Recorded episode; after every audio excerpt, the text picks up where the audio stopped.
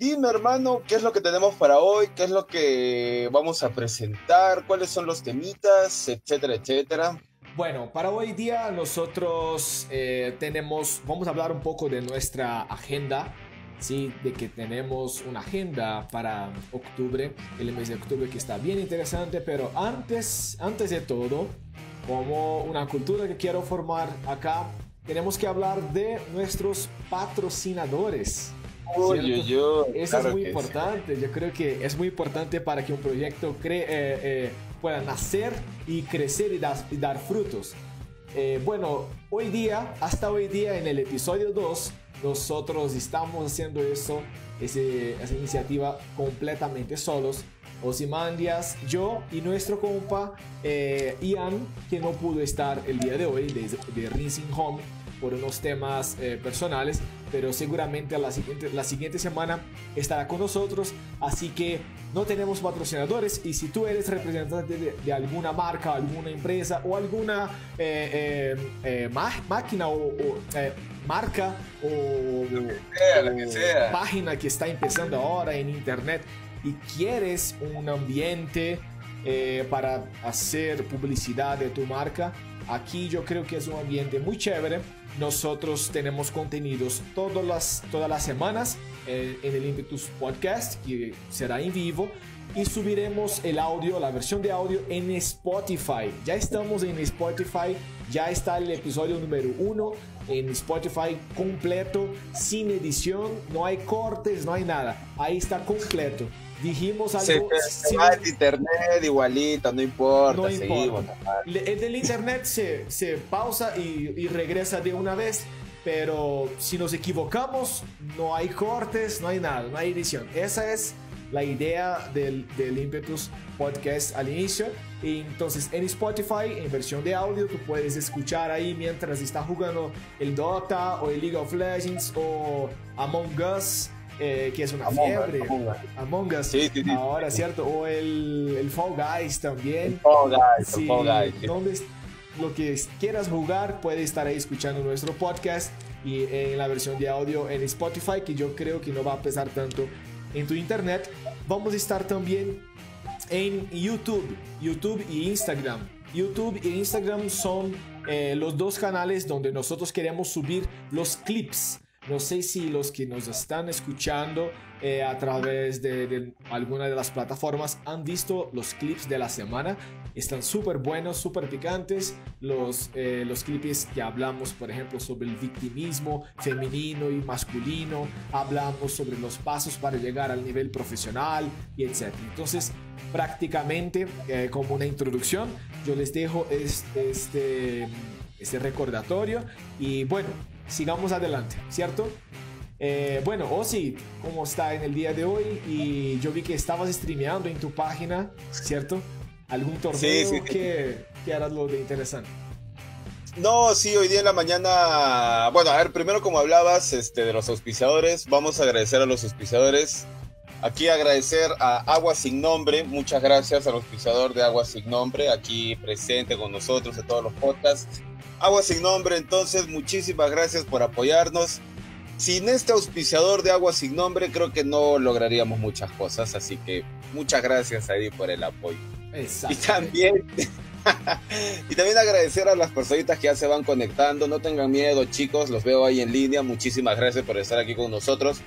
Comenten, pregúntenos si es que ya han visto el episodio 1, qué les pareció. Coméntenos las, las, de repente las escenas que más les han agradado, los comentarios que de repente ustedes pueden resaltar eh, del episodio 1, podemos comentar ahí un poco mientras entramos a este episodio 2.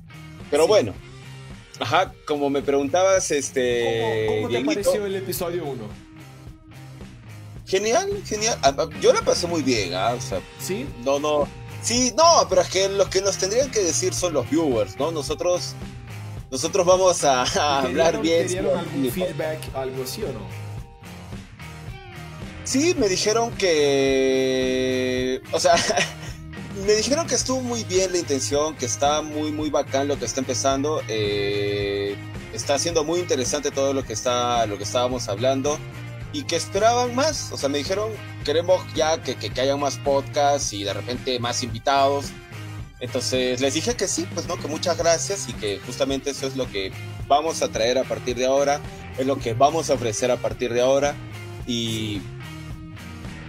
¿Qué más podría decir, no? No, bueno, en mi caso, en mi caso yo, yo también lo mismo, o sea, me dieron una nota de 6 a 7, de 0 a 10, de 1 a 10, 6 o 7 y nosotros queremos hacer algo mejor todas las semanas. Y la verdad, alcanzar una nota 6 o 7 para mí fue súper bueno para el primero, porque nunca habíamos eh, hecho algo parecido. Entonces, eh, por eso queremos mejorar todas las semanas. Bueno, para esa mejora y que sea uno de los mejores podcasts eh, sobre el tema de esports que ustedes puedan escuchar, nosotros montamos una agenda y en octubre estamos enviando invitaciones a varias personas que creemos que sería interesante recibir aquí en Impetus Podcast. Nosotros tenemos los siguientes tres domingos, tres fines de semana, donde queremos eh, recibir a tres invitados distintos. ¿Ok?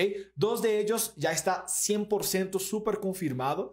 Eh, a no ser que, que, pase algo con su internet o algo así, pero ya están confirmados. Sí, que el primero, que va a ser el domingo 11 eh, de octubre, será Prediction, ¿sí? Creo que así, que así se pronuncia eh, la, la, página de, de él. Eh, Prediction tiene eh, su página en internet, en Facebook, etcétera, etcétera. Y él es el, es el, el, él es el psicólogo de Incubus Gaming. Él es graduado en psicología eh, juega, juega Dota desde la versión Dota 1, allá atrás, hace muchos años, y desde muy pequeño, y, y él se inspiró en la, en la escena de esports para estudiar un poco más sobre, sobre games y etc. Y recibió una propuesta en la época de Incubus Gaming para ser su, el psicólogo de, de, de, la, de la organización, ¿no? Porque ellos compiten en varias categorías, League of Legends, creo, y Dota 2, y no conozco las otras categorías que ellos, que ellos eh, compiten, pero él nos va a contar cuando esté acá el domingo 11, que va a ser el siguiente domingo. Hoy, para los que nos están escuchando durante la semana, hoy es el domingo 4 de octubre, así que el siguiente domingo 11 va a estar Prediction acá y va a ser muy interesante escuchar un psicólogo hablando de la escena de esports, eh, profesionalismo y etcétera, ¿cierto? Sí, justamente, mira, hablando de ese tema, este, no sé tú qué pensarás, ¿ah? pero se ha visto, bueno, pero esto también se ha convertido en una realidad, ¿no? Mira, con el pasar de los tiempos se ha vuelto algo muy... O sea, una verdad, digamos, en un inicio de los eSports, que tú dijeras o que mencionaras, digamos, de repente, este, voy a necesitar o voy a usar un, o voy a incorporar a un psicólogo a un equipo profesional de gamer, como que muchas personas te hubieran dicho, oye, ¿qué, estás hablando? O sea, ¿para qué? Es innecesario. No, no, no hay algún motivo o razón por el que deberías incorporar a algún psicólogo. Y eso ha ido cambiando con el pasar de los tiempos. O sea, si tú de, de pronto nos vemos, no sé, en el TI1, en el TI, en el TI2, en el TI2, TI3, vemos de que de pronto las, las, los equipos han ido evolucionando y este tema de la psicología, del coaching, del, del, de la psicología detrás de, de, deportistas de alto rendimiento es algo que se necesita, ¿no? Sí. Y es un tema, sí, que muchos ya lo han hablado, o sea, es una realidad que, que se vive ahora, ¿no? Un equipo, si quiere ser profesional y si quiere avanzar, necesitas, necesitas sí o sí un psicólogo deportivo que te permita tener mejores desempeños, ¿no? Así que... Sí, eh, y, no, ya, eh, no sé si te corté, pero yo creo que interesante lo que estaba diciendo y una palabra muy buena que era alto rendimiento. Muchas personas creen que existe alto rendimiento, otras personas no creen tanto en esa palabra de alto, alto rendimiento, pero yo sí creo que, que los jugadores, por ser jugadores profesionales, ellos llegan a la escena profesional con su MMR, ¿sí? Su MMR alto, ¿sí? Llegan al top 100, etc. Pero mentalmente les hizo mucho daño pasar por todo ese camino hasta llegar al top 100, por ejemplo. ¿Sí? ¿Por qué? Porque en, en, el Dota y una partida de 40 minutos a 50 minutos, tú tienes que lidiar con otras nueve personas, las cuatro de tu equipo, más eh, tú y otras cuatro, y, y el otro lado hay otras cinco personas. No solamente en el Dota, pero League of Legends también, y hay muchos otros juegos que el mismo, tiene el mismo modelo. Entonces, hay un promedio, digamos ahí, que tú vas a tener que lidiar con centenas de personas distintas y te creas un daño hasta que llega al nivel profesional. Y el gran punto es que cuando tú llegas allá, tienes que tener la humildad de decir, bueno, tengo un daño mental, yo tengo un daño o tengo un comportamiento de las rankeds que yo debería cambiar mi comportamiento para eh, eh, actuar mejor en equipo, aprender, a trabajar en equipo, aprender a comunicar mejor y etc. Incluso Prediction, estaba conversando con él eh, internamente por Discord y, él estaba hablando sobre que, que ayuda en la comunicación, ¿no? Creo que responsable por comunicación de un equipo.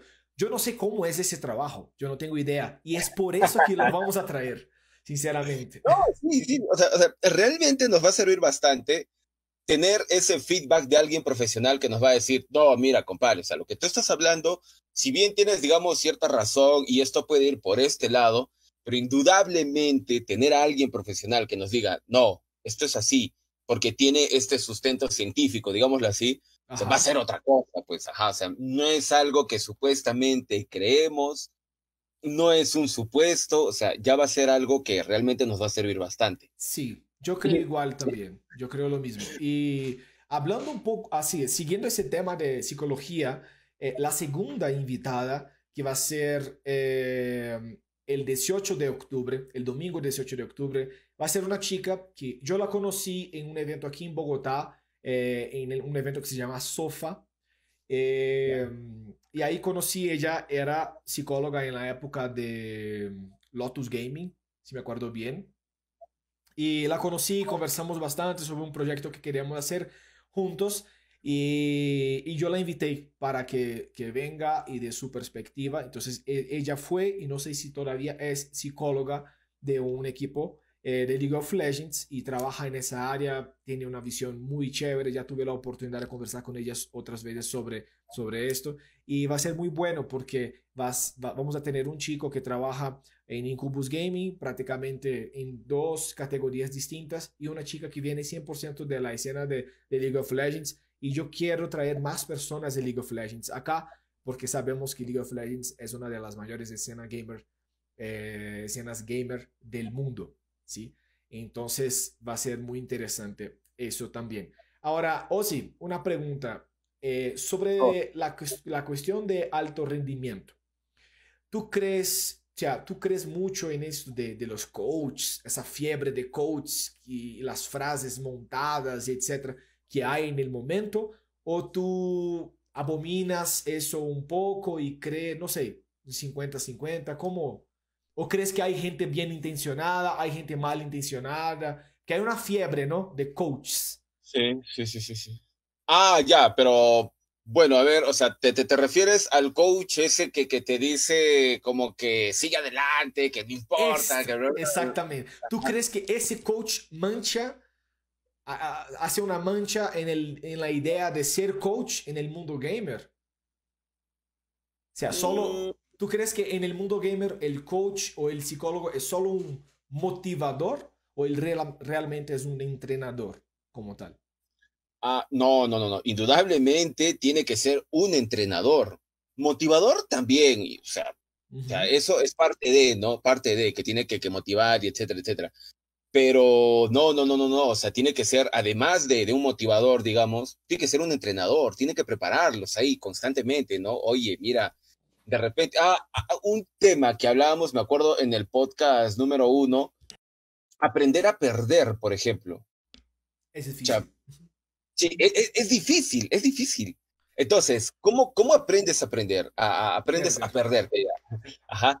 Obviamente que con entrenamiento. O sea, tú me comentabas así en, en, en, en, off audio, vamos a decirlo, que había un equipo que no quería escrimear o sea, no vamos a decir cuál ya, pero había un equipo que no quería escrimear, entonces yo como que digo, oye, ¿qué pasa y por qué no quieren escribir estos chicos?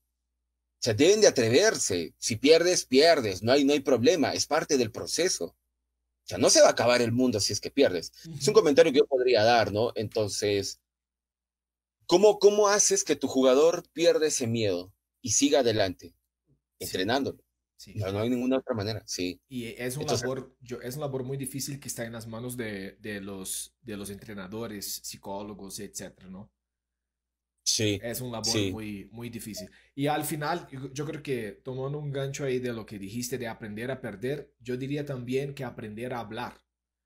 ¿Sí? Porque hablar en un postgame o, en un, durante el, el propio juego está muy ligado a la sabiduría, ¿sí? Si, él tiene, si la persona tiene sabiduría, si tiene un conocimiento de cómo hablar con las otras personas, y eso es muy importante, porque, por ejemplo, yo considero que todos tenemos una cierta sabiduría, ¿sí? Todos sabemos hablar, pero un atleta de alto rendimiento, ¿sí? Un deportista de alto rendimiento, él tiene que saber hablar al nivel profesional. ¿Cómo es? ¿Cómo sería esto? Eh, saber hablar al nivel profesional es, yo incluso hice mis apuntes acá porque eso era muy importante que quería hablar. Saber hablar es saber resolver un problema. Todos podemos saber resolver un problema, ¿sí? Pero saber resolver un problema sin crear otro problema, ¿sí? Es, es un nivel más alto, es un nivel más, ni todos están preparados para eso. Entonces, saber hablar para resolver un problema, todos pueden. O sea, yo podría en medio de una partida gritar y resolver el, eh, resolver el problema y la persona ya no va a hacer eso. Pero acabo de crear un problema. Porque la persona ya se cierra, ya creé un daño y etc. Ahora, cuando yo, cuando yo soy un profesional, yo tengo que aprender a comunicarme sin crear otro problema.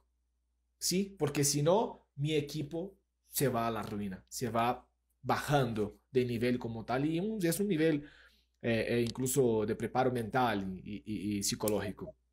Entonces yo creo que esto es, es muy importante también, tomando el gancho de lo que tú decías.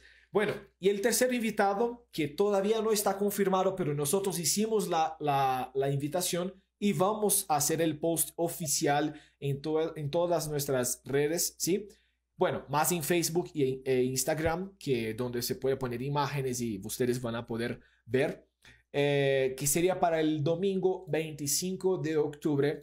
Está invitado Egorco, que es el director, CEO, coach y manager del equipo de Ego Boys. Y también creo que fue coach de Infamous.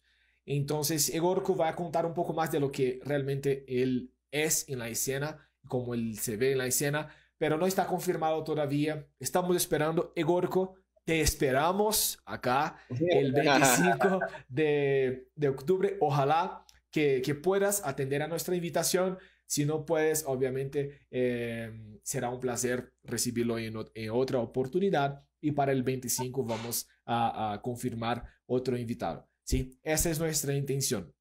Y hablo, hablando un poco, porque yo seleccioné incluso a, a Egorco y hay otras personas de la escena peruana que yo quisiera traer. Yo conversé con managers eh, y dueños de equipos en Brasil para ver si ellos tenían un buen español entendible para llevar ah, el podcast, pero algunos de ellos dijeron que no, no se sentía muy bien hablando español por, durante todo ese tiempo.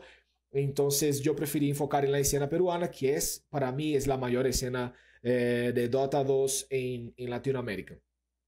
Entonces, eh, así como Egor y otros managers que yo quisiera recibir acá, nosotros queremos tocar en temas, por ejemplo, más de business, de negocios. Queremos traer a la comunidad cómo es al otro lado, ¿sí? Cómo es al otro lado del muro que, que pasa eh, las negociaciones y etcétera. Y yo sí, interesante porque esta semana yo estaba viendo Ah, escuchando un podcast eh, en portugués. Yo les puedo dejar el link aquí eh, en, en la descripción si ustedes quieren, decían. Y era un podcast que estaba pasando con algunos, algunas personas importantes eh, de la escena competitiva allá en Brasil, pero creo que es conocido por por todos ustedes también. Estaba el CEO de INTZ, que es Lucas Almeida, Marina Leite, que es CEO de eh, Prodigy, eh, Mia Campos, directora del CBCS, que es un campeonato brasileño de Counter-Strike, Caco Antunes, que es director de esports de Riot Games, y había un, un, otro representante también del CB LOL, que es el campeonato brasileño de League of Legends.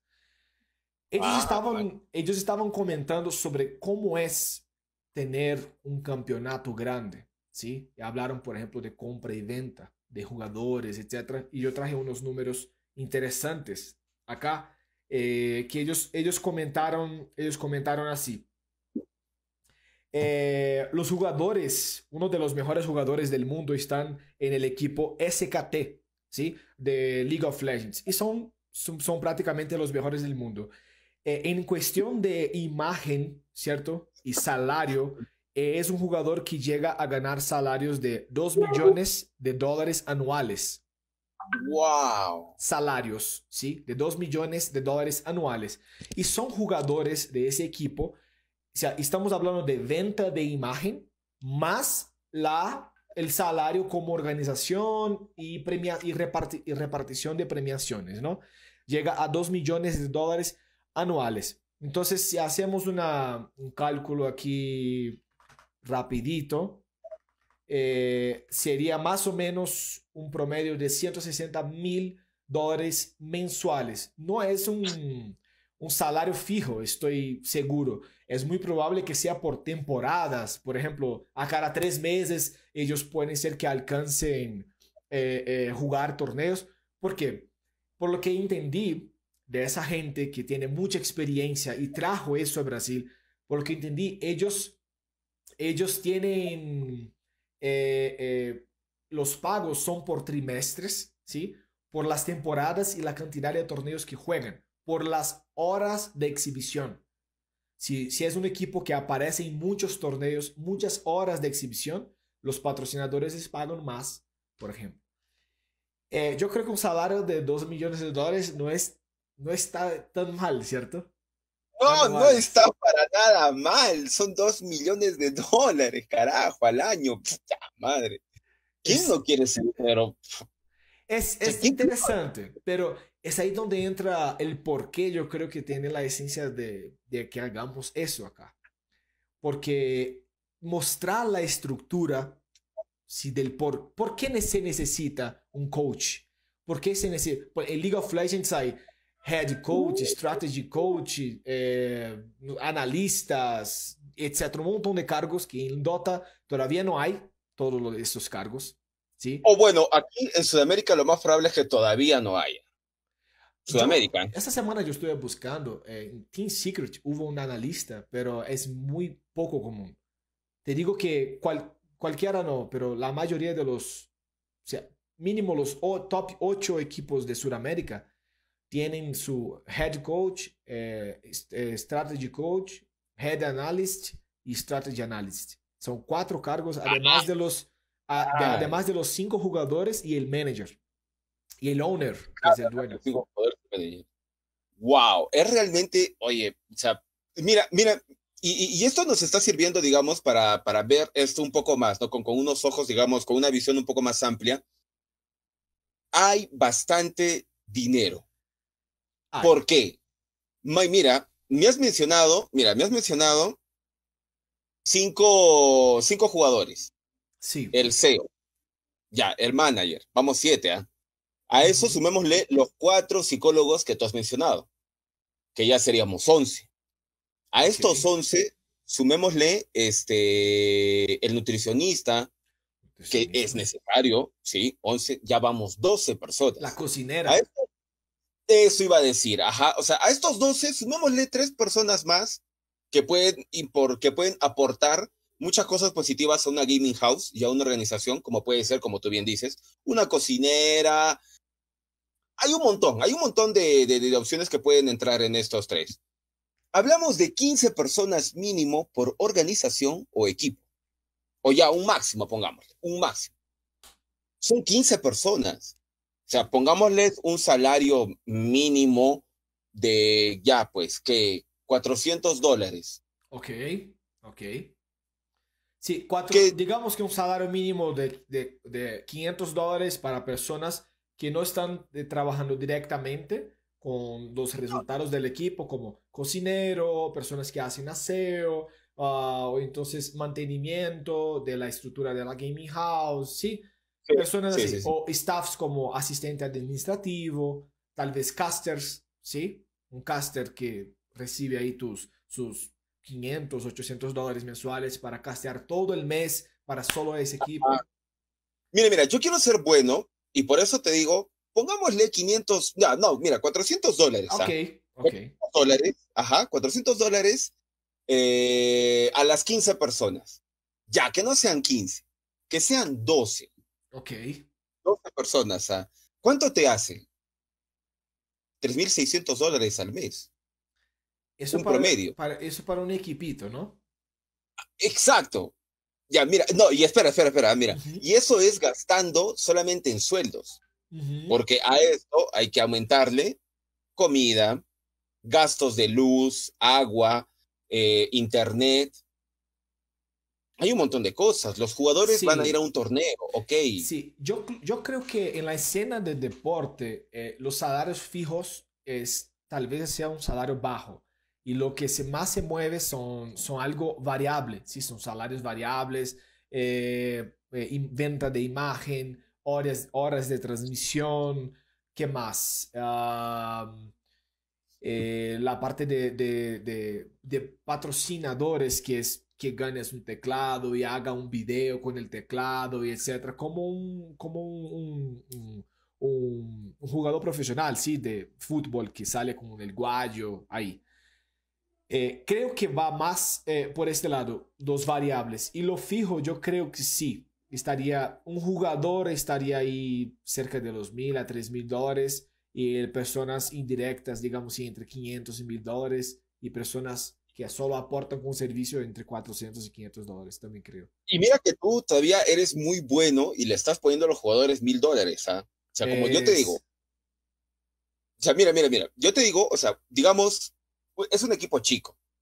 No va a generar muchos ingresos al inicio. Entonces tú tienes que darles una, una, una mensualidad, digamos, si es que quieres resultados, si es que tú realmente crees en la profesionalización de los eSports. Por eso te digo, 400 dólares, pin. Hoy son 400 dólares. ¿De dónde vas a sacar eso? Ahora, mira, hemos sacado un promedio de 3.600 dólares al mes. Al mes, ¿ah? Y solamente en pago de sueldos. A esos 3.600, sumémosle 400 dólares que es un precio bajo también, pero ya, en, en cuestiones de comida y etcétera, etcétera, que te digo. Cuatro mil dólares al mes te cuesta, por muy barato, tener un equipo profesional. Por muy barato, ¿ah? Sí. Por muy barato. Por muy barato. Cuatro dólares al mes. Entonces, mira, ¿por qué, por qué mencionaba, digamos, para, para, para cerrar la idea? Hay bastante dinero y se necesita una profesionalización. Y obviamente que esta profesionalización te va a arraigar, digamos, va a necesitar la, el aporte, digamos, la presencia de un psicólogo. Sí. Y personas con o, psicólogos y otros cargos. Y otros cargos. Administrativos. Sí, sí. Administrativos. Un manager, un manager, no lo va a hacer cualquier persona, hermano. es un, manager, un manager solo es el manager del equipo prácticamente porque va a tener que tener eh, áreas de marketing, ¿sí? La parte de productos comerciales, eh, edición de videos. Edición de videos, tu, tu, equipo de marketing, de comunicación, tu equipo de administración, porque, ok, el de marketing te va a generar tales cosas, los jugadores te van a generar tales cosas también, ingresos, cómo los gestionas. Hablando un poco eso de crearle la imagen, ¿sí? de marketing, etc. Y ahorita voy a hacer primero la pregunta y explicar el por qué. ¿Tú crees que en Latinoamérica los jugadores tienen la mentalidad de ser comprados y vendidos? ¿Sí?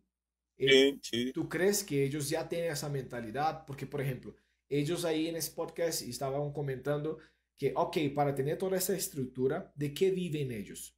¿Sí? Ellos viven de las ganancias que da la liga, porque la liga uno no entra para, para estar en la liga por mérito, ellos pagan por estar en una liga, ¿sí? Por ejemplo, la, M, la MLS, creo que es la Master Soccer League, Master League Soccer, algo así de Estados Unidos, la Champions League, etc.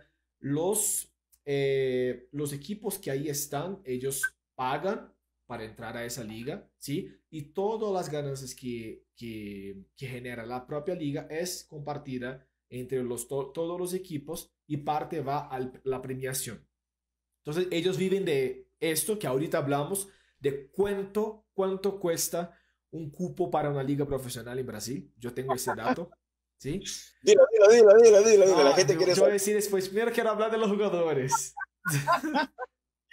Pero mira, mira, mira. Justo, mira, mira. Eh, a ver, vamos a saludar a las personitas que están en el en vivo. Ah, Leo dice, me quiero ir a jugar LOL, dice. Me voy a jugar LOL, dice. Por dos millones. Es mucho el dinero que, que, se, que, que se maneja, que se genera y, y, no solamente en LOL, en Dota y, y, en algunos otros juegos. Quizás en, algunos otros no, como puede ser el PUBG o, o, o, no sé, pues, ¿no? De repente, el CSGO también genera, ¿ah? o sea, hay su cantidad.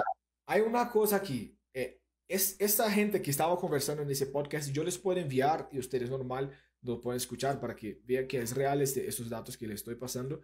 Eh, INTZ, por ejemplo, es una organización que ellos participan en 14 categorías, 14 juegos distintos. Entonces, no estamos hablando de solo League of Legends. League of Legends es, es la punta del iceberg, ¿sí? Porque es... Son 14. Sí, pero es uno de 14 y no es la mayor organización. Imagínate Team Liquid, SKT y etcétera, ¿sí? Como son organizaciones muy grandes. Entonces, para generar todas estas horas de transmisión, ¿sí? Eh, que es mucho más alta, las horas de transmisión de un equipo y de game, de, de esports, ya puede ser considerada más alta que las horas de transmisiones del fútbol. ¿Cuántas veces por mes asistes el Barcelona jugando? ¿Sí? Exacto. O el, o el Paris Saint Germain, ¿sí? Pero ¿cuántas veces viste Beast Coast jugar este mes? Exacto, exacto. Y mira, y, acá viene el tema que justamente hablábamos en el podcast número uno, ¿no? De cómo es que toda esta escena gamer está desarrollándose y está abarcando muchas, muchas situaciones muy grandes. O sea, yo le meto 10 años, como dije, eh, es más, creo que en el podcast pasado dije dos años, pero pongámosle una cifra larga, unos 10 años, a partir de 2020, 2030 ¿Cómo crees que la escena gamer se va a desarrollar con todas las cifras que ahorita acabamos de dar? ¡Wow! O sea, wow, en serio, wow. Un chiquitito, por favor, Dieguito. Dale. Leito nos vuelve a comentar, nos dice, ¿quieren, quieren que digas la cifra de, de, de cuánto te piden la inscripción? Pues, yo, voy a, yo, voy a, decir, voy a decir entonces el tema de los jugadores y ahorita les digo la, la cifra, ¿sí? Para que ustedes se queden hasta el, hasta el final. Mira, el tema es que ellos comentaron que jugadores pueden llegar a costar, un jugador puede llegar a tener un costo de cero, ¿sí? pero un jugador ya formado a, nivel profesional eh, de 50 mil dólares, ¿sí? pero de 0 a 50, de 0 a 50 mil dólares es como está oscuro todavía, ¿sí? Entonces vamos a poner nivel profesional de jugadores que ya alcanzan resultados de 50 mil a 4 ah, millones de dólares. ¿Sí? Entonces, ¿cuál es la, la cuestión? Yo, vengo, yo veo un chico, digamos que yo soy un, un, dueño de, una, de un equipo, soy dueño de un equipo, pero no tengo toda esa plata. Pero digamos que yo veo un chico y hoy, hoy en día yo solo manejo chicos que tienen poca, poca, poca imagen, ¿sí? Eh, por eso yo juego, solo, solamente tengo chico, chicos Tier 2 SA, por ejemplo pero son muy buenos, tienen excelente potencial. Pero digamos que yo vea ese chico, ese A, y yo inicio un proyecto con él y haga un contrato, digo, mira, tú vales hoy cero porque no tienes imagen. Entonces yo voy a hacer de ti una imagen, imagen fulanito Juan, algo así, Juan. ¿O cómo, cómo se llama eh, el, el, muchacho que comentó ahí para usarlo como ejemplo? Le, Leo, ¿cierto? Sí, Leito, Leito, Leito. y justamente te ha hecho una pregunta muy buena, pero a ver, termina de darnos la... Digamos que Leo tiene 18 o 20, 22 años y él empieza a jugar hoy... 18, 18, 18, 18 años y empieza a jugar hoy y viene un manager y le hace el imagen como streaming, eh, con los patrocinadores encima, con las jugadas, con todo, ¿sí? Eh, él jugando torneos online, torneos presencial, hace todo su gameplay. Todo, su gameplay. Todo su game, todo su, su business plan como jugador. Ajá. Y después él pone en su contrato que es propiedad de esa empresa. Y, y llega un día donde él dice, mira, uh, Team Liquid entró en contacto conmigo, ¿sí? Y te quiere comprar. Y te voy a vender por 50 mil dólares. ¿Ok? Y tu participación es de X de porcentaje. Es de eso que vive ese tipo de organización. Porque coge un chico de cero y lo lleva a 50 mil. Ese que lo compró por 50 mil lo vende por 200 mil dólares. ¿Sí? Y ahí se va girando. No es gratuito, por ejemplo, que, que salga un chico de OG y vaya a jugar en Team Liquid. No es o no debería ser. No debería ser. Eh, exacto, porque mira, ajá, algo, algo que tú estás comentando ahorita y que me parece espectacular. ¿ah? Los, viewers que nos están viendo ahorita, yo sé que están muy contentos, están, están ahí que nos comentan. Eh, de cierta manera, ya, ya le respondiste un tanto este, la pregunta que lanzó Leo, que nos dice: ¿Cuánto tiempo desde llegar a un inmortal una persona puede llegar a, ser profesional en el Dota? O sea, yo diría. Oh, eso es muy bueno, muy buena pregunta. Sí, sí, pero mira, yo voy a responder, o sea, quiero, quiero terminar de contextualizar lo que nos has dicho ahorita, y es que es una situación muy ideal. Lo que tú acabas de decir, o sea, se acaba de, se acaba de, o sea, es lo que debería de pasar. Pero está pasando realmente ahorita en la escena, en la, en la, ah. comunidad. Yo diría que no. Entonces, por lo menos yo como soy muy pequeño todavía, como una organización muy pequeña, yo ya estoy trabajando para inclinarme a esto. Hoy en día son cifras muy, muy pequeñas, muy pequeñas. Estamos hablando de muy pequeñas cifras eh, que un jugador del nivel tier 2, tier 3 gana para jugar un torneo. Estamos hablando de que da para pagar el internet. Pero yo estoy eh, caminando hacia dejar algo más profesional y yo creo que las organizaciones ya tienen eso, contratos con los jugadores y no estamos hablando de cifras de 50 mil dólares, estamos hablando de, de jugadores que valen cero, llevarlos a mil dólares. Mil dólares está bien ya. Un jugador que vale cero y después llevarlo a venderlo por 5 mil, por mil dólares, por 500 dólares. Eh, contratos, por ejemplo, con cláusulas de, de, préstamos, prestar jugador, se ve mucho en, otras, en otras eh, escenas. Creo que hay un brasileño que jugaba en un equipo europeo eh, de fútbol y fue a jugar en Flamengo, en Río de Janeiro. Entonces él fue prestado y hay un contrato girando ahí. Pero para no tardar tanto y decir más o menos las cifras que esa gente estaba conversando ahí, ¿cuánto cuesta hoy en día para entrar en una liga que tiene solamente 10 equipos en el League of Legends, en el campeonato brasileño de League of Legends en Brasil? el campeonato tiene 10 equipos y para entrar a ese campeonato tú tienes que pagar cerca de 700 mil dólares. Solo para hacer parte de los 10 equipos. 700 mil dólares. Si ya haces partes de otros campeonatos que tienen la misma ah, organización, como el eh, Campeonato Brasileiro, que es el CBCS, Campeonatos Brasileiros de Counter-Strike, Campeonato Brasileiro de otras categorías, tú pagas 700 mil dólares para entrar en la categoría de League of Legends solamente. Sí, solamente. Si tú eres de afuera, un equipo nuevo que viene de afuera, nadie te conoce y vas a empezar, ahí tienes que pagar 800 mil dólares, no 700, 800 mil dólares. Eh, Diego, Diego, un ratito, ¿estás seguro que son 700 mil dólares? Sí, casi un 4 millones de reales. Son 700. Yo hice la conversión exactamente ahora para no equivocarme. Son cuatro... no, no, serán 70 mil dólares o 7 mil dólares? No, no, no. Yo apunté acá. Yo apunté acá. Son, mira, en el podcast está, ellos conversan sobre eso y ellos hablan que para, para que un equipo ingrese a competir en el CBLOL, ellos tendrían que pagar 4 mil dólares, 4 mil, 4 millones de reales, ¿sí? Para equipos conocidos, que son 700 mil dólares, y 4 millones, 4 millones 400 mil dólares para equipos desconocidos, o sea, 800 mil dólares en promedio. ¿Ok? Entonces, ¿qué ganas? ¿Pero qué ganas con eso? Exacto, exacto, ajá. Porque, oye, son 700 mil dólares, carajo, es un montón de dinero. ¿Cuál es el punto? Tú eres un equipo, tú pagas 700 mil dólares para estar dentro de este vaso. Todos los patrocinadores y todo lo, que ese, ese, esa organización de eventos, de torneos, va a hacer, todo lo que él, él va a hacer, va a ser vender horas de transmisión. Porque va a ser varias temporadas, etc. Entonces, todos los patrocinadores que quieran aparecer como si fuera un estadio, todos los patrocinadores que quieran aparecer en este, en estos, en este medio, va a tener que poner plata. Y entonces, y tú estás aquí dentro, ¿sí? Tú estás aquí dentro y tú participas de toda la plata que entra en la liga. Oh, o sea, te vuelves en un accionista. ¿Ah? En un, en un accionista te vuelves. Tú te vuelves en una participación monetaria, sí.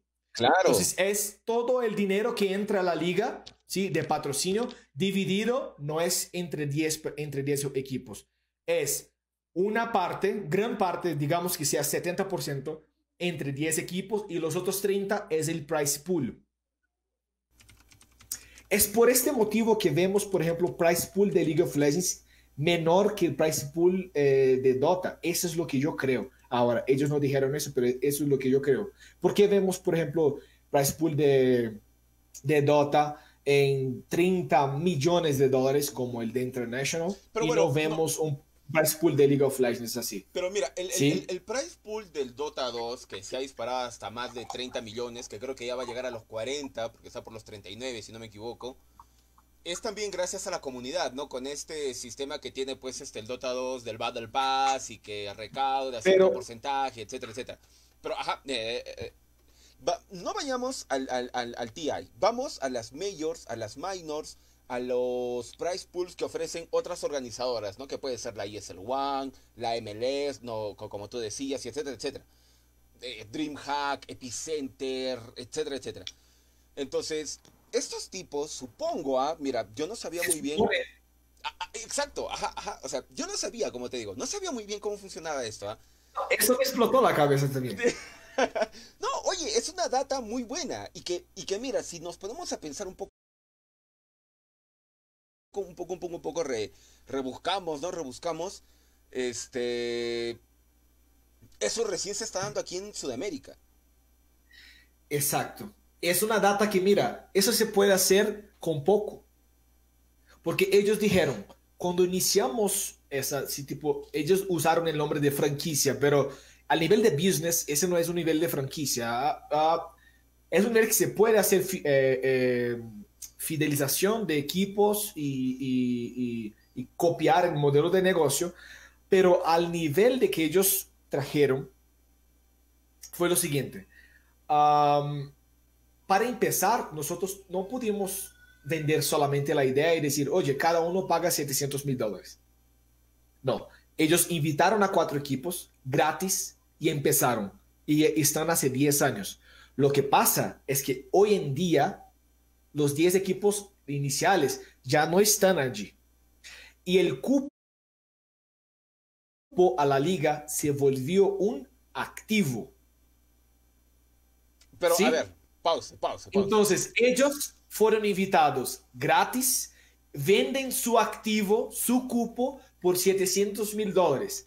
Si tú llegas y compras en 5 años ese, ese cupo puede estar valiendo un millón de dólares. Entonces tú vendes tu cupo para que otros entren en la liga y tú ya ganaste ahí, tuviste una ganancia de entre cinco años, por ejemplo, los 500, 300 mil dólares de ganancia. Pero ellos mismos, mismos dicen que la liga genera, eh, genera una ganancia así de, de, repartición, de repartición de dinero. Ellos dijeron que de repartición de dinero la liga genera cerca de 100 mil dólares anuales. Entonces, es decir, que de 5 a 7 años tú pagarías, la, pagarías la inversión. Y ahora vamos a poner todo en un solo lugar. La recuperas. Ah. La recuperas. Ahora vamos a poner todo en una sola bolsa como tal. Tú inicias con un equipo pagando 700 mil dólares con jugadores que valen 50 mil dólares. Hacen el imagen y toda la campaña durante 5 o 7 años. Vende tu cupo y vende los 5 jugadores. Es, es, es realmente... O sea, siento que acá falta data falta, falta información que nos permita, digamos, sí. ajá, develar de una, de una mejor manera cómo es que realmente se está llevando todo esto. O sea, en serio, en serio me parece muy, muy, muy, muy... Es un Sí, sí, sí, es, muy interesante. Pero, a ver... Ah, y ojo, los que nos están escuchando, no, o si yo no conversamos de eso. No, no, no, hablamos. No habíamos hablado de eso, ¿cierto? Yo guardé exactamente. ¡Pum! el calientito, el caliente de la carne, la carnecita te la guarda. Mira, este, como hay, hay, todavía una idea que, que, que, está en pendiente y que quiero terminar de cerrarla, pero primero vamos a leer otro comentario que nos manda Leito León. Anderson nos dice, nos hace una pregunta que siento que la respuesta puede ser muy fácil, ¿ah? pero la vamos a... La, la, la, vamos a terminar de cerrar. Nos dicen, oye, qué interesante, este, aprendo más que aprendo en casa, dice. Gracias. Gracias. Gracias por ese comentario. Gracias. Nosotros, nosotros dos estamos muy, muy, muy felices. Sí, sí, sí. Mira, Leito Anderson nos pregunta, ¿es cierto que un jugador que sea bueno y teniendo un manager ¿puede llegar a ser un profesional? ¿Tú qué le respondes, Diego? Ah, eh, primero el jugador tiene que querer tener un manager, porque la idea de manager eh, se tiene una idea muy mala de que nos van a estafar, ¿sí me entiendes? El manager me va a quitar plata.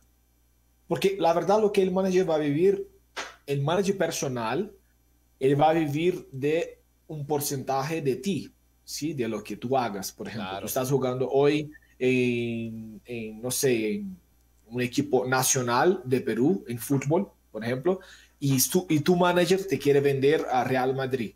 Es el manager que va a hacer esa negociación. Entonces, el precio de esa negociación que, que hagas, obviamente tu manager va a vender tu imagen y etcétera. Esa negociación, el manager va a tener que ganar algo, ¿sí? Para vender a los mejores equipos.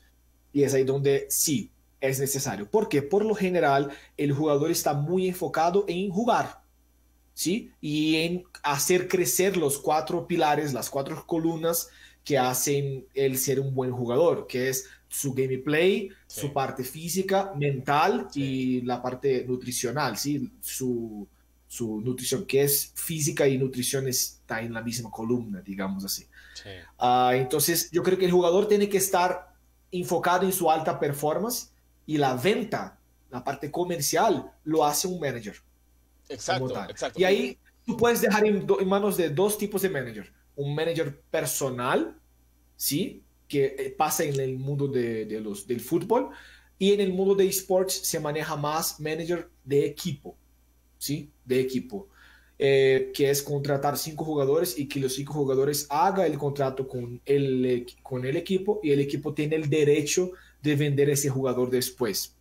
Sí, eso no es tan común en Dota, sinceramente no es tan común en Dota porque nosotros equipos que estamos empezando preferimos buscar jugadores, preferimos buscar jugadores sin equipo para no entrar en el mérito de, comprar, porque no, no hay plata realmente. ¿Sí me entiendes? Exacto. Hasta que lleguemos a un punto donde, por ejemplo, tengan buenos patrocinadores, el manager puede hacer una administración chévere, guardar una plata y decir, bueno, voy a comprar voy a, contratar a Sumail, por ejemplo. Sumail no tiene equipo. Contrata a Sumail, viene Sumail, haces un contrato con él de venta y después lo puedes vender.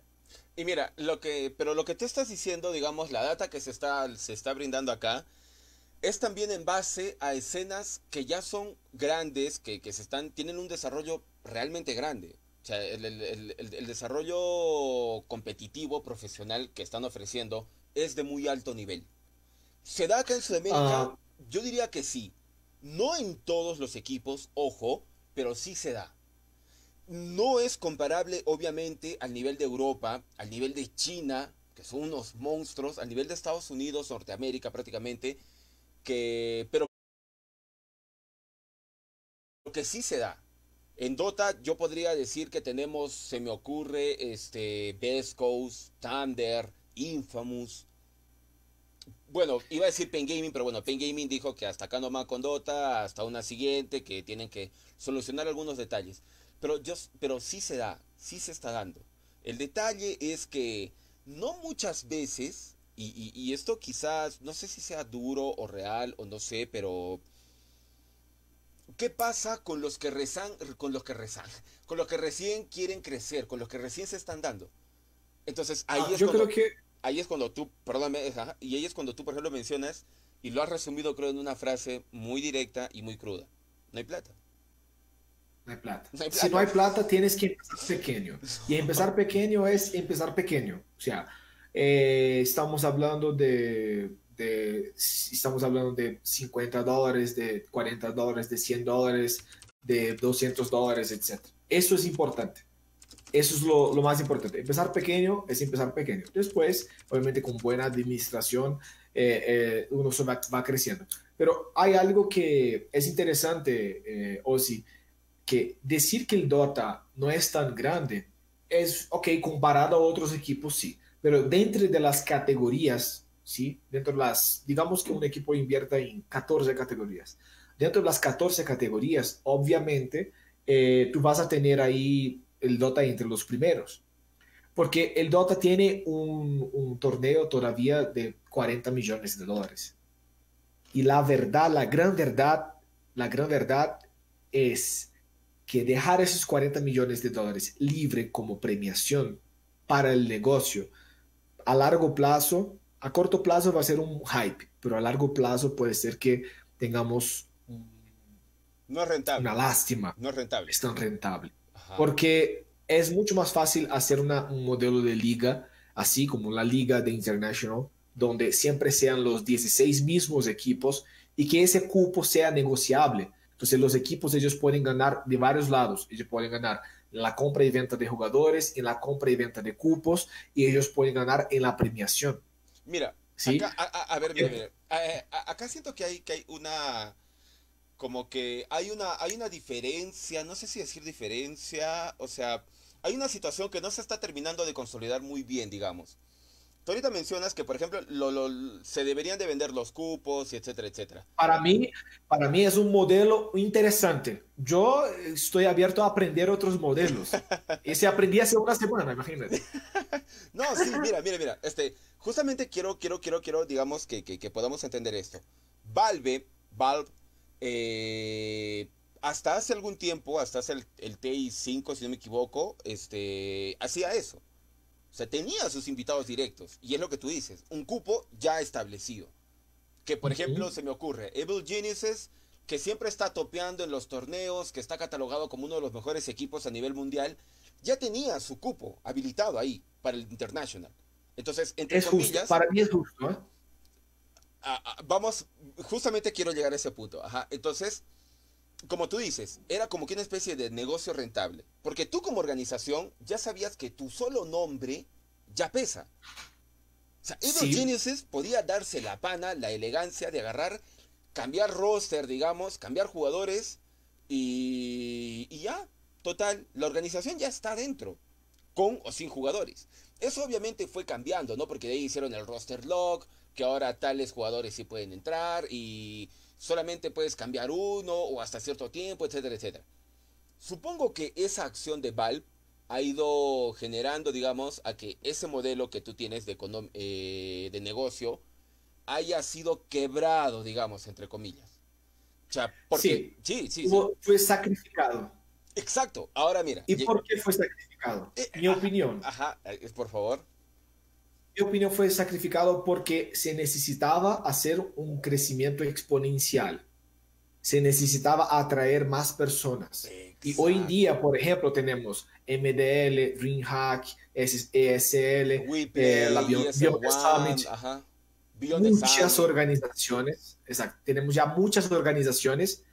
Entonces, ya es hora de mirar a la mesa y decir, ese business plan que está aquí, ese plan de negocios, ¿Vale la pena seguirlo o no? ¿Sí? Porque antes, allá atrás, en 2013, fue el primero de International. En 2015, había dos años apenas que el Dota 2 tenía, había tenido el primero.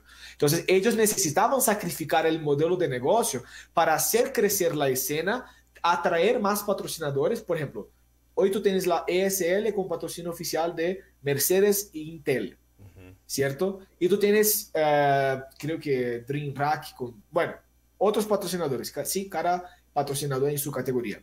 Liga Asus, por ejemplo. Entonces yo creo que valió la pena hacer eso, ¿sí? Y ahora vale la pena mirar y decir, oye, ya tenemos, no sé, eh, un total de 15 eh, torneos grandes anualmente y de los 15, no sé, 8 son eh, majors y los otros 6, perdón, los otros 7 son, son minors. Entonces yo creo que ya hay como 12 millones aquí de premiaciones anuales. ¿Vale la pena hacer un de International de 40 millones? Y, y, justamente, o sea, mira, o sea, fuera, fuera de eso, de que como tú dices, Valve agarró, la pensó y dijo, vamos a sacrificar el modelo de negocio por, por implementar otro que nos va a permitir crecer, nos va a permitir generar mayor vista, o sea, crecer. Como tú has dicho, un crecimiento exponencial, bacán, chévere. Pero acá Creció. Viene, ajá, ajá, pero acá viene el, el, el, otro modelo de negocio que han implementado a los Battle Pass, a los compendios. Como te digo, o sea, de agarrar el dinero, o sea, cierto porcentaje de lo que tú me estás este, comprando y dirigirlo directamente al price pool. Y que les está funcionando de manera increíble. Porque, mira, sí, sí, o sea, y, acá es para sacar calculadora y, darse cuenta del, de las millonadas que le está entrando a Valve, ¿ah?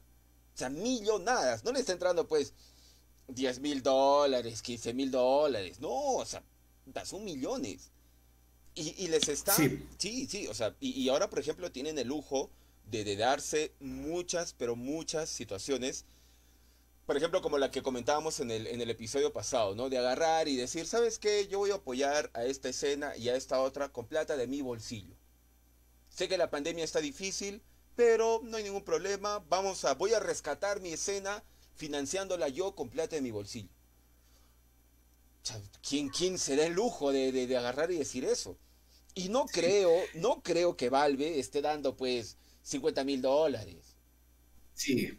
Te Pero hay una cuestión que es un tercer modelo de negocio que la premiación, yo estaba pensando aquí mientras tú estabas hablando, que la premiación del, del de International va directamente a la premiación porque esa plata viene de, de, la compra de los Battle Pass. De la comunidad, viene, digámoslo. Viene de la comunidad, no viene de patrocinio. Yo creo que si la plata viene de patrocinio, uh, es más fácil de eh, eh, justificar, mira, vamos a dividir eso entre los 16 equipos y una parte vamos a la premiación. Pero no, no creo que impida que los 40 mil dólares por 40 millones sea, por ejemplo, puede ser un evento de 5 millones. Está súper bien. Ya sería el mayor price pool del año. Exacto, exacto. Solamente con ya podría ser un evento de 5 millones de dólares y que los otros 35 millones fuera dividido en hacer mega eventos. Por ejemplo, podría ser una liga, eh, podría ser una liga que durara tres meses, donde la, por ejemplo, podría ser 16 equipos, donde la fase de grupos fuera en Perú, la otra parte de fase de grupos fuera en Brasil y la final sea en Estados Unidos y, no sé, en sí, y Francia. Podría ser así una, una, ¿cómo se dice? Una ruta, una... Una liguilla, pues, ¿no? Como has dicho, es una liguilla, solamente con fases LAN en diferentes partes del mundo, pues, ¿no? Exactamente, exactamente, diferente. Podría, ya podría ser así, ya podría, sería muy interesante. No, Agarraría mucho más personas. Es lo que justamente está ofreciendo, o bueno, es lo que propuso Valve en un inicio, justo antes de la pandemia, con este nuevo sistema de liguillas que se iba a dar. Pero que bueno, pasó la pandemia y GG Wellblade, todos a sus casas, ya no se ha logrado concretar, ¿no? Pero que Valve ha dicho, no sea tranquilos, no se asusten, no se pongan tristes, esto sí se va a dar, pero a partir del año que viene, ¿no? y con tales regiones del mundo, no con otras, porque no nos queremos meter en problemas. Así de simple y así de directo. Exactamente. Mira, hermano, este sigue, sigue Leito preguntándonos. Muchas gracias, Leito, por preguntarnos. También tenemos a Darwin Estrada que nos está haciendo algunas consultitas. Vamos a preguntar, vamos a responderles. La pregunta de Leito eh, Anderson, perdóname.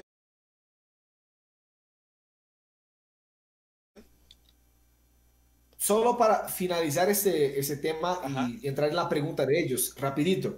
Yo había guardado, tú habías hablado de, del tiempo también, ¿sí? Y yo había, yo escuché ese podcast muy, muy apuntado, eh, hacer apuntes bastante grandes acá para traer la información a ustedes hoy. Y hay otro tema acá, las fechas, ¿sí? El Counter-Strike de la versión 1.2 de lanzamiento, eh, entre la versión 1.2 y la versión 1.5 hasta hoy, tiene 19 años el Counter-Strike. El, League of Legends tiene 11 años, ¿sí? el juego de lanzamiento. Y el Dota 2, el Dota 2 tiene 8 años, porque inició en 2012. No, no, no, 2010, eh, digamos, ya 2011.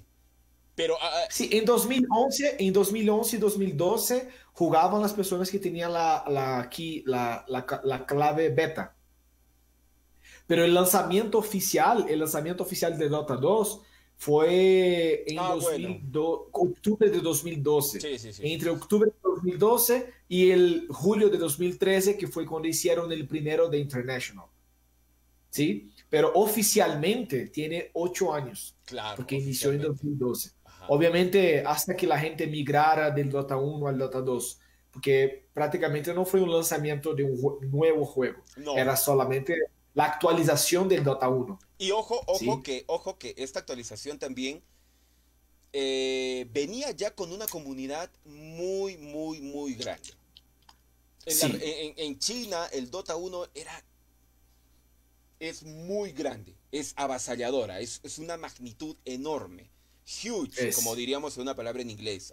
es, es una comunidad enorme y también en Europa y en Estados Unidos y obviamente que también en algunas partes de aquí de Latinoamérica como Argentina, Brasil, mm, Chile, un poco de Bolivia, Perú.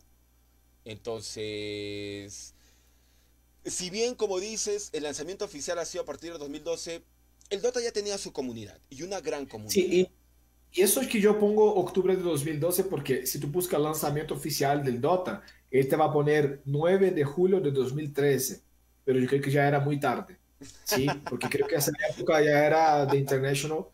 mi cuenta oficial, mi cuenta oficial del Dota está desde 2012. Uy, uy, uy, uy, uy. Yo creo que es, es desde el inicio realmente. Pero vamos allá. Si el Dota tiene 8 años y el League of Legends tiene 11 años y el Counter-Strike tiene 19 años, ya se puede ver quién es el, quién es el, el, el hijo más viejo de la casa. Entiendes? O sea, ¿dónde es que se está poniendo las, el, el negocio que sí funciona? ¿Sí? Y entonces, ¿tú crees que, por ejemplo, cuántos años podría perpetuar el Dota? ¿Será que el Dota 2 llegaría a tener los 19 años que tuvo el Counter-Strike? ¿Será que el Dota 2 podría llegar hasta los 15 años como está hoy en día el, el League of Legends que tiene sus 11 años? Ajá. No, no, indudablemente. Indudablemente, indudablemente. O sea, yo, yo, yo, este, a veces veo de que hay personas que dicen, porque de pronto te hacen una comparativa, ¿no? Y te dicen, ahora el pico de jugadores, este, este último semestre en Steam ha sido para Among Us, se me ocurre. Among Us, en segundo puesto está Fall Guys, en tercer puesto está PUBG y no sé, en sexto puesto, digamos, aparece el Dota. Sí. Pero si, sí. Sí, sí, sí, ajá, pero si tú, y, hay gente que dice, uy, no, ya, ya está muriendo. El Dota está muriendo, te dice. Y yo escucho eso del Dota está muriendo desde que creo que yo estaba en el colegio. Sí, yo creo que, mira, la gente, la gente decía, eh, ya, qué, qué buena época del Counter-Strike de las, de las cabinas, ¿no? Qué buena época del Counter-Strike de las cabinas que uno jugaba toda la noche. Pero mira, el, el, el mercado está ahí y está súper vivo. Si me entiendes? No fue, no fue la, la, cabina, o sea, porque hay pocas cabinas hoy en día. Antes era mucho más, ¿sí? Las cabinas no, no pudo destruir el Counter-Strike, ¿sí? y entonces yo creo que... su desaparición de las cabinas, ajá. No, no, no, no, destrozó el juego. El juego sigue. el juego sigue, sigue adelante. Ahora, una cosa que yo es un, es un voy a desahogar acá. Eh, Impetus no es solamente una página que está en Facebook. Impetus fue constituida como una empresa legal en Colombia. ¿sí? Fue bastante difícil porque ahí yo utilizo esa, esos, el tema de los años. ¿Cuántos años ya tenemos de escena deportiva profesional y que los países todavía no ha dado el camino para que pueda aparecer nuevas empresas. No le ven, no, fue lo, no lo toman en serio. Fue difícil explicar, explicar, explicar en, cuando fui a abrir la empresa, fue difícil explicar que era una empresa de deporte electrónico. O que yo iba a competir en torneos acá en China, porque estábamos compitiendo para ir a China en la época. Puede ser que yo recibiría premiaciones así, así. Fue muy difícil. Hasta hoy, yo no tengo una cuenta bancaria al nombre de Impetus. Tuve que hacer la cuenta bancaria a mi nombre y hacer todo el flujo financiero eh, a la caja de Impetus. Si me tienes para hacer toda la parte tributaria y etcétera. Entonces, y eso porque yo, yo pegué a, la puerta de unos ocho bancos distintos. Y los bancos, pero ¿cómo así? Eh, eh, ¿Es algún sistema de pirámide? Eh, vas a hacer una pirámide. Y yo, dice, yo dije, no, mira, yo creo que si yo contestara así, no, es una pirámide y yo voy a estafar a la gente, me, me autorizarían la cuenta. Yo creo que sí. Sí. Yo creo que si yo, si, yo dijera que era una pirámide, me autorizarían la, la, la, cuenta bancaria para intentar. Mira, es necesario. Una cuenta es tan sencilla en 2020 yo, se necesita o sea, comprar poleras, eh, enviar de aquí para allá, etc. Y es difícil. Y, estamos hablando que no estamos tan lejos de eso. Es difícil en Colombia, en Brasil, en, Chile, en Perú. Es difícil que tú uh, inicies una empresa hoy en día porque la tecnología avanza mucho más rápido que las leyes. ¿sí? Entonces, la barrera, la gran barrera que tenemos hoy en día es esto, la, la cuestión educacional para, o sea, la parte para mm, legal, ¿sí? Y la cuestión también de contratos internacionales. Por ejemplo, si yo tengo la empresa constituida en un país y contrato jugadores de otros países, entonces eso es interesante también, es un dato eh, muy interesante de cuáles son las barreras que tenemos hoy en día de emprender en el mundo de deportes electrónicos en Latinoamérica. Estamos en pañales todavía. Estamos en pañales, estamos en putos pañales, sí, sí, sí, o sea, somos una escena bebé. O sea, eh, esto... Pero mira, solo, o sea, a pesar, y, mira, o sea, a pesar de ser una escena en pañales, el dinero que ha empezado a moverse con las organizaciones top a nivel Latinoamérica es fuerte. Es muy fuerte. No te hablo o sea, hasta, hasta dejamos de hablar de, cifras en soles, en reales, en pesos. O empezamos a hablar de cifras en dólares. Y son muy, muy grandes. Y Asusta. a, la firme que sí, sí. O sea, tú dices, wow. O sea, ¿qué, qué, qué, qué carajos hago con tanta plata? Pero cuando ya también estás en ese nivel, te das cuenta de que, bueno, sí, hay, hay mucho por invertir, hay mucho por hacer, la, cantidad de dinero que tienes para moverlo y, generar es realmente muy grande. Pero muy a pesar de eso, digamos, es una... Aunque ya, digamos que ya no tanto en pañales, vamos a ser un tanto optimistas, ya es un niñito. Ya es un niño de 5 o 6 años, ¿no? Que ya está creciendo, está creciendo. y está empezando a caminar. Exacto, está dando sus primeros pasos. Eh, sí, ahora, Osi, ¿qué tal? Vamos, eh, podemos leer las preguntas sí, sí, o hacemos un intervalo y leemos las preguntas. ¿Cómo, quiere, ¿Cómo quieres hacer? Este, en mi caso, ¿te parece si respondemos algunas preguntitas y nos mandamos un intervalo? Excelente, ya, bacán, bacán, bacán. Eh, vamos, a, vamos a dividirlas. Primero un saludito. Un saludito para Jean-Pierre Galvez López, hermano mío. Te, te, agradezco bastante. Tú siempre estás aquí en la página, siempre respondes, siempre comentas, me troleas y hasta te, considero, te consideraría un buen amigo mío. Yo, la verdad, muchas gracias por estar acá con nosotros. Dieguito también está aquí presente. Hoy día no está el hermano Ocean. Pero bueno, hermano, me dice, a su manito, estás chancadazo como la beba. Postdata, esa botellita sube puntos a tu página. ¿Cuál? La de agua sin nombre. gracias, Piercito, por el saludo. Te mando un abrazo, hermano. Muchas gracias por estar acá. Darwincito, también muchas gracias a ti por estar aquí en el, en el podcast. También a ti, Leonardo, a Leito. La pregunta de Leonardo, de Leo y de Anderson, y que a ver si la podemos responder al toque. Si tengo 17 años ahorita, ¿hasta qué edad tengo para ser un jugador profesional para que me sea, para que me sea rentable? Dice. ¿Tú qué dirías? Yo, yo, te digo que el límite se lo pone uno. Sí, el límite, sinceramente, yo, yo te voy a dar una, un ejemplo muy práctico. Yo tengo amigos con 38 años que apenas terminó, terminó su, ingeniería. ¿Sí? Y apenas va a empezar a trabajar como ingeniero y etc. Entonces, sinceramente, el cielo es el límite. Y sinceramente, la parte profesional también tiene que llevar tú como la seriedad, porque para mí dedicarse a eso es como dedicar, es, es, la, es tu universidad, ¿sí? Exacto. O sea, necesita tus estudios, etcétera. Ah, y hay alguien estudiando allá eh, para ser médico o para ser un ingeniero, y tú tienes que estar dedicando ese mismo tiempo para ser el profesional, jugador profesional. Pero recordando que ya existen hoy en día eh, cursos en las universidades, creo que de España o algunos otros lugares, pero pueden buscar De, de, de, gestión, gestión de, de deporte electrónico, ¿sí? Eh, eSport Manager. Entonces, vale la pena también que un jugador, eh, si quiere llevar eso como profesión, ya empiece a, a, a, pensar en estudiar esto, ¿sí? Creo que es como su especialización. Sí. Entonces, con 17 años, es el momento de que tú sigas estudiando el bachillerato y etcétera, uh, entrenar mucho, entrenar mucho.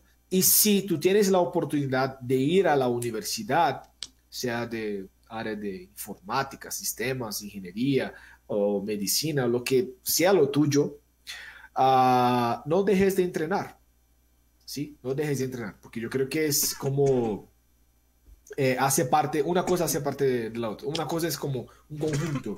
Si los estudios y, y, la, y la, su carrera como jugador profesional hace parte. Entonces, si no, hay, si no hay edad para iniciar una universidad, un curso en la universidad, yo creo que cualquiera puede llegar al nivel profesional. Y eso es un poco distinto que habíamos comentado en el podcast número uno, ¿no? Que creímos que había un límite. Sinceramente, pensando bien, si se dedica bastante, es posible. Es posible. Sí. ¿sí? Y con 17 años. Sí, con 17 tiene años, todo. Sí, carajo, tienes, tienes todas las puertas del mundo abiertas. O sea, yo, yo sé que de repente vamos a, a coincidir en esto, hermano Diego. Y por ejemplo, nosotros, ¿por qué de repente empezamos a apostar por equipos profesionales de Dota 2? Y es porque, o sea, ya pues, ¿no? O sea, como jugadores no la vamos a hacer. Como jugador ya creo que no. No, no da la talla. Para mí no.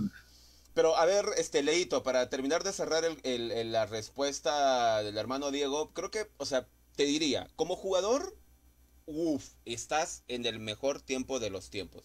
Hasta tus 24, 25, 26, digamos. Ya a partir de tus 26, 27, digamos, como que. Y justamente también lo comentábamos, ¿te acuerdas el otro día este, en el podcast número uno? Cuando nos preguntaron si ya tengo 30 años y quiero ser jugador profesional. Sea, por eso te digo, ya a los 26, como que. Mira, es difícil. Vas a encontrar dificultad. pero no somos nosotros, creo que. No sé qué dices tú, pero no somos nosotros que vamos a decir eh, el límite. Pero con 17 años, digamos que con 20, tú ya seas un jugador comprable, ¿sí? Comprable, o sea, negociable eh, tú tienes de los 17 hasta los 20 para eh, construir todas las columnas que hablamos, ¿sí? como jugador, como eh, su imagen y etc. Y la imagen vale más que su gameplay. Sí, sí, sí, sí, sí, sí. No, yo diría que ambos, ¿ah? ambos también, ambos están de la mano. Es muy importante la gameplay. Sí, es muy importante. Pero, en, Estos, en, estos, tiempos. La imagen. Sí, es muy, muy importante. En estos tiempos, ojo, ¿ah? En estos tiempos. Porque antes la imagen, créeme que no, te, no importaba mucho. Y, y, no es por hablar mal, digamos, de algún jugador, pero recordemos Smash. Smash, el tipo, una, una imagen poco, eh, no tan trabajada, vamos a decirlo así. Y, y, era como que no importaba, no importaba. Recordemos el, el, comercial que hizo para Claro y, y, que muchos le hicieron una burla, ¿no? Poniéndole moscas alrededor. o sea, como que nos fuimos dando de que la imagen sí importa. Y, y, eso es algo en lo que sí se está empezando a trabajar. Para cerrar la, la respuesta, porque hay algunas otras preguntitas que nos han hecho. Leito, estás en el mejor de los tiempos. Sacrifícate, hermano, porque nada se consigue gratis. Puta, sacrificio, sacrificio, sacrificio. Créetela, lúchalo, huevón. En algunos momentos te vas a sentir muy bajoneado, pero nada que valga la pena en esta vida se consigue gratis, huevón. A menos que tu papá sea Bill Gates o, un millonario europeo o chino, ¿no? o, un príncipe, o el príncipe de Arabia Saudita, ¿no? Esa no es nuestra realidad. Creo que es un gran primer paso también saber la realidad en la que nos movemos y en base a eso saber y decir, no, sí, la tengo difícil, pero no es imposible. Así que te sacan, sacan la mierda, no me comparen. a ver, pasemos, sí. sí, sí, sí, pasemos a otra. Este, muchas gracias, Jean-Pierre, hermano, por las estrellas. Ahí está mandando sus estrellas. Ah, a ver, a ver, a ver, a ver, a ver. Hay un comentario que le decía Leonardo Guamaní en respuesta a, Leito, a Anderson. La vamos a leer. Crack, no creo que haya edad para ser profesional en los eSports. Solo tienes que ser alguien muy destacado entre los demás jugadores. ¿Y sí? Es muy, muy buena información. Yo leí ese, ese comentario también y está para, yo estoy 100% de acuerdo. Pienso lo mismo. Sí, sí, sí, sí. sí. Este... Pero él, él fue muy, muy, buena gente ahí, ¿no? Que dijo que... Muy maravillosa, muy, muy, muy maravillosos los comentarios, las, las personitas que están aquí con nosotros. Hay una preguntita Porque más abajo, más abajo él mismo dice que los pro players entrenan como si fuera un trabajo normal, sus seis horas al día aproximadamente. Ojo, eh, un trabajo normal donde tú, tú, no tienes placer en hacer eso, tú vas a cumplir las seis horas y, estás soñando con la hora de salida. Sí, sí, Te tienes que ir. Pero cuando te gusta, seis horas es poco. ¿Sí? Es poco. Yo creo que un pro player que le gusta lo que está haciendo realmente, entrena mínimo ahí sus 10 a 12 horas. Mínimo. Sí, es bastante, es bastante. Pero ojo, ojo, estas 10, 12 horas no son de constante juego, de constante ranqueo. No. Ah, no, ajá, ajá, ajá. O sea, esto se divide, obviamente, ¿no? Y uno tiene que ser disciplinado. Sí, o sea, esto se divide. De repente, en 6 horas de constante ranqueo. Puta, terminas un racket, lo perdiste, al siguiente, ya, ok, probar héroes, probar héroes, probar héroes, estrategias, estrategias, estrategias, bla, Serán seis horas constantes. Después vienen dos horas de qué? De ver tus replays. De tus propios replays. De, replays. Sí. Ver a otros, a otros jugadores, estudiar el meta. Y en eso, ¿en qué te cerraste? 10, 11, 12 horas. Porque yo también, yo también me permitiría dar acá algún consejo de que no todo es Dota y para que no te aburras, no te abrumas, no te canses y no caigas en monotonía, siempre de vez en cuando haz otras cosas. Y si es algo que te permite salir de tu casa, estar en otro espacio, puta, qué, qué mejor, qué mejor. Ir a nadar, no sé, ir a correr, a jugar fútbol, hacer algo más, sí. Este, hermano, hermano Diego, ¿te parece si metemos aquí la pausa? Porque hay algunas preguntitas muy bonitas que nos llegan desde Argentina. Y para después de volver de la pausita, este, las respondemos. Súper. Excelente. Súper bien. Hagamos una pausa y ahorita volvemos. Listo. Y 3, 2, 1, nos vemos.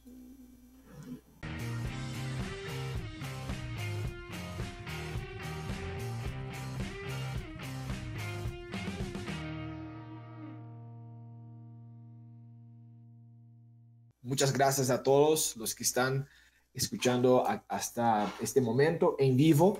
Y obviamente yo quisiera recordarles en todas nuestras redes sociales del Impetus Podcast, vas a encontrar Impetus Podcast en Spotify, Impetus Podcast en YouTube y Impetus Esports en Facebook, Osimandias en Facebook, eh, en impetus.es en Instagram. Y si a ti te gusta ese tipo de contenido y realmente eso tú crees que aporta, aporta a la comunidad, etcétera, tú puedes hacer algo que es gratis, ¿sí? Tú no vas a pagar nada y nosotros vamos a ser muy beneficiados con eso, que es compartir, marcar un amigo, etcétera. Y les voy a dar un tip muy interesante. Nosotros de ese podcast estamos sacando de tres a cuatro clips por semana, clips de un minuto, dos minutos. Yo lo estoy haciendo el post en Impetus Podcast, ¿sí? En YouTube y Facebook. Entonces, allí son clips pequeños sobre temas eh, rápidos que hablamos. Tú puedes ir allá, compartir, tú puedes marcar a un amigo, oye, escuche eso, eso es muy chévere y tal. Y yo con, con ese tema y tomando ese gancho, yo quisiera dar las gracias realmente a Leonardo, muy, muy bueno leer ese tipo de comentario eh, que dijiste, este en vivo es una de las mejores cosas que veo en stream de hoy. Lástima que la mayoría solo les gusta ver, ahí dijo Mo, eh, Morbo y, y, Chacota en stream. Bueno, eh, yo creo que hay público para todo y estamos apenas empezando. No está mal de que la gente les gusta ver ahí entretenimiento, gameplay, las chicas eh, streameando, etc. Yo creo que no, no está mal. Tendríamos que hacer una cirugía en, en, en para, que, para agarrar más gente. No, nuestro business es este. La idea es que, que podamos traer gente acá. Y mira, ese es apenas el episodio número dos. ¿sí? Yo los espero, pero todos, todos los que están viendo este video, tanto en vivo como grabado, yo los espero después para los invitados, sí, con los invitados, los dos psicólogos que van a venir y ojalá que pueda venir Egorco el 25, no está confirmado, pero ojalá que sí. Sí, entonces, muchas gracias, Leonardo.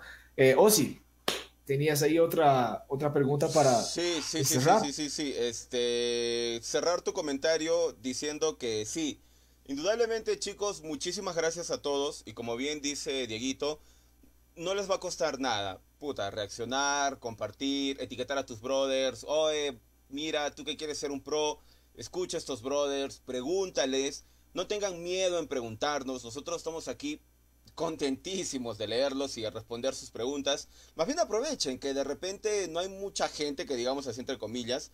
Entonces sus preguntas las vamos a leer y las vamos a desmenuzar de una manera muy profunda. Así que sean bienvenidos. En serio, muchísimas gracias. Compartan, comenten.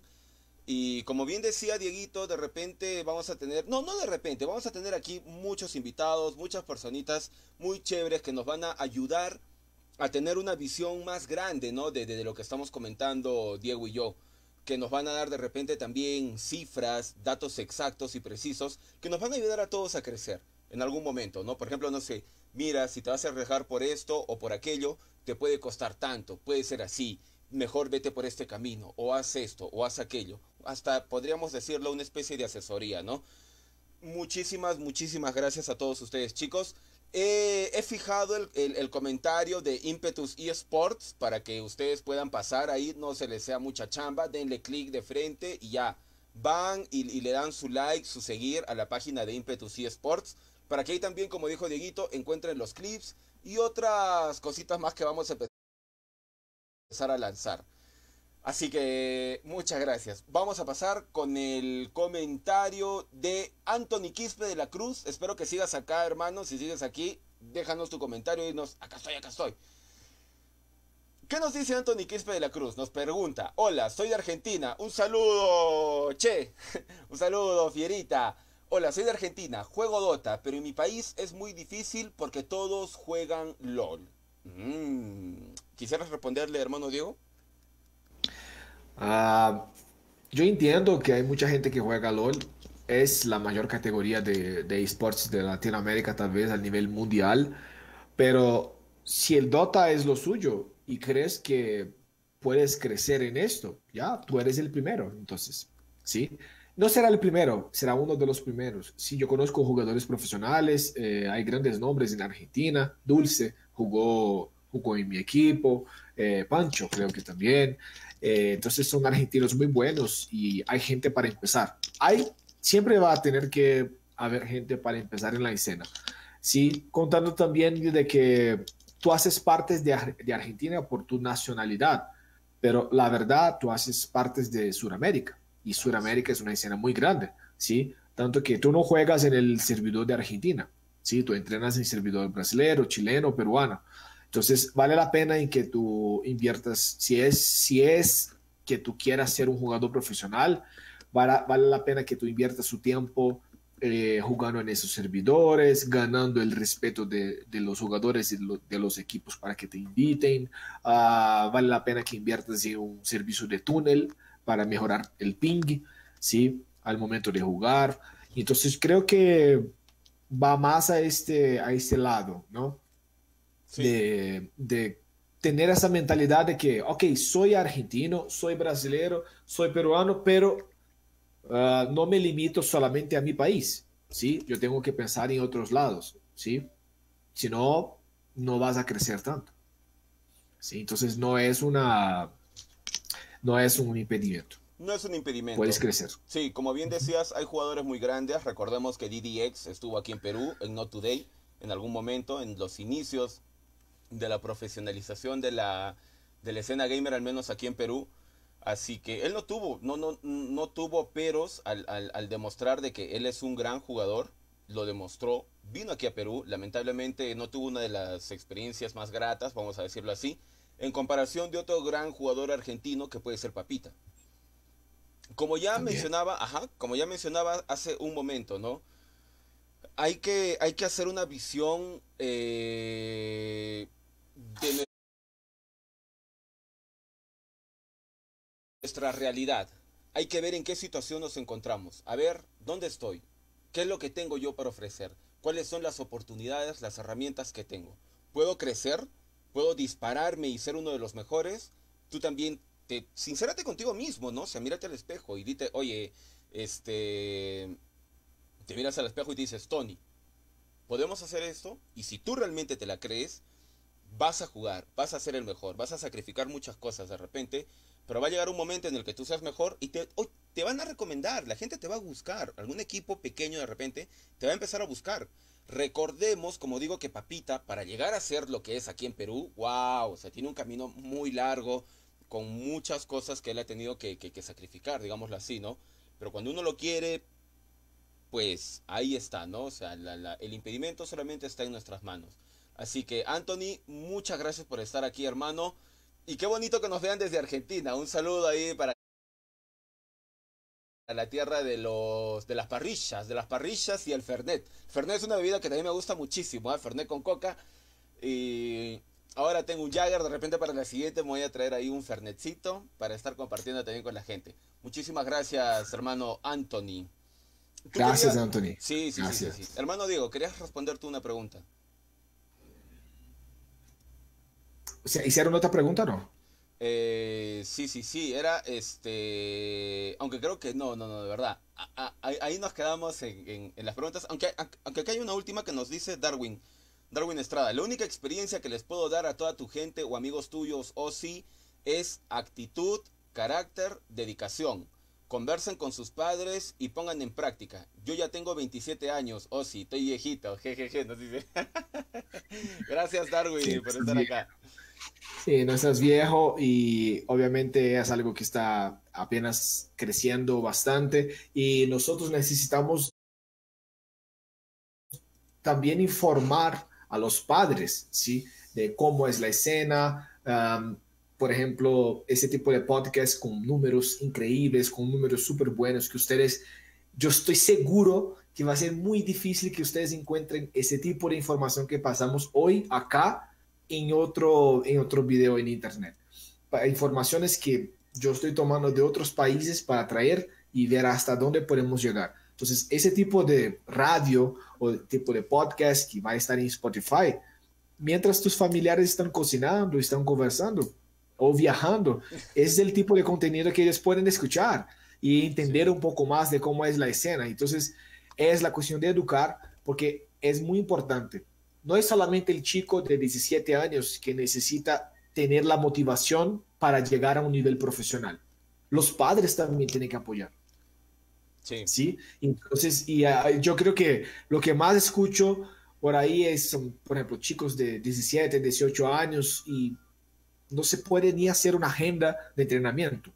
No se sabe si él va a poder jugar el sábado o el domingo, ¿sí? Entonces, yo creo que vale la pena, eh, el manager de tu equipo también, yo creo que vale la pena que converse con los padres.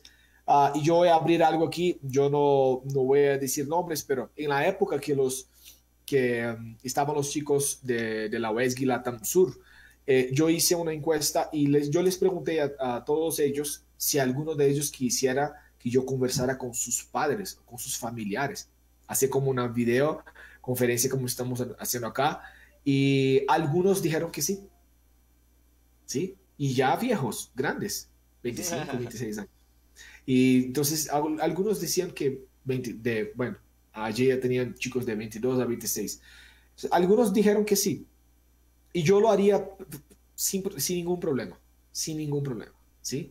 Entonces, vale la pena informar y, y, poniendo ahí la semilla con los padres. Eso es lo que dijo Darwin es muy importante. Los conversar con los padres, yo creo que es, es lo más importante. No los asuste diciendo que vas a dejar eh, todo por jugar y etcétera, pero tenga los pies en el piso siga estudiando, pero tenga los pies en el piso de que los momentos, los tiempos libres, si tú quieres entrenar, entrena de verdad.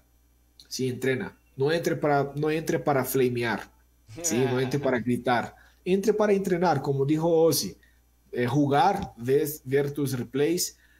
Ozzy dijo solamente de esas dos actividades y yo pondría el jugador profesional tiene que leer libros, libros toma libros de mindset, libros de eh, eh, entrenamiento, entrenamiento de su comportamental, El arte de la guerra, un libro súper clásico que ayuda mucho en el Dota. Yo cuando leí El arte de la guerra y estaba, y estaba como manager de, de Impetus, en la época, yo escribí 18 páginas de un libro mío, ah, de algo mío, y nunca, nunca lo publiqué y es algo que es necesario, es necesario, ¿sí? Ese es mi mensaje final. Eh, gracias a todos por estar aquí hasta, hasta ese momento. Osi, gracias por siempre estar aquí. y nos vemos en la siguiente semana. Eh, ahí vamos a tener buenos invitados. Sí, indudablemente este, ya se despide entonces el hermano Diego y yo también agradecerles a todos ustedes por haber estado en esta más de una hora, ya se ha alargado bastante. Y sin más que decirles, invitarlos para este domingo. Vamos a tenerles ahí algunas sorpresitas, algunos invitados con los que vamos a poder conversar más sobre esta sobre el desarrollo, ¿no? Cómo lidiar con la escena competitiva, con la con el desarrollo de, de, de, todo esto, ¿no? ¿Qué es lo más recomendable? ¿Qué es lo que se está buscando? De repente también nos vamos a equivocar, pero para eso también están ustedes. Ustedes para brindarnos sus comentarios, que nosotros los leemos. Siempre los vamos a apreciar muchísimo. Y bueno, eso sería todo. Compartan, reaccionen, síganme a mí, chicos, por favor, muchísimas gracias. Compartan también el, podcast, ¿no? Etcétera, etcétera. Y sigan también a Impetus eSports. Ya he fijado el comentario ahí para que estén atentos. Así que eso sería todo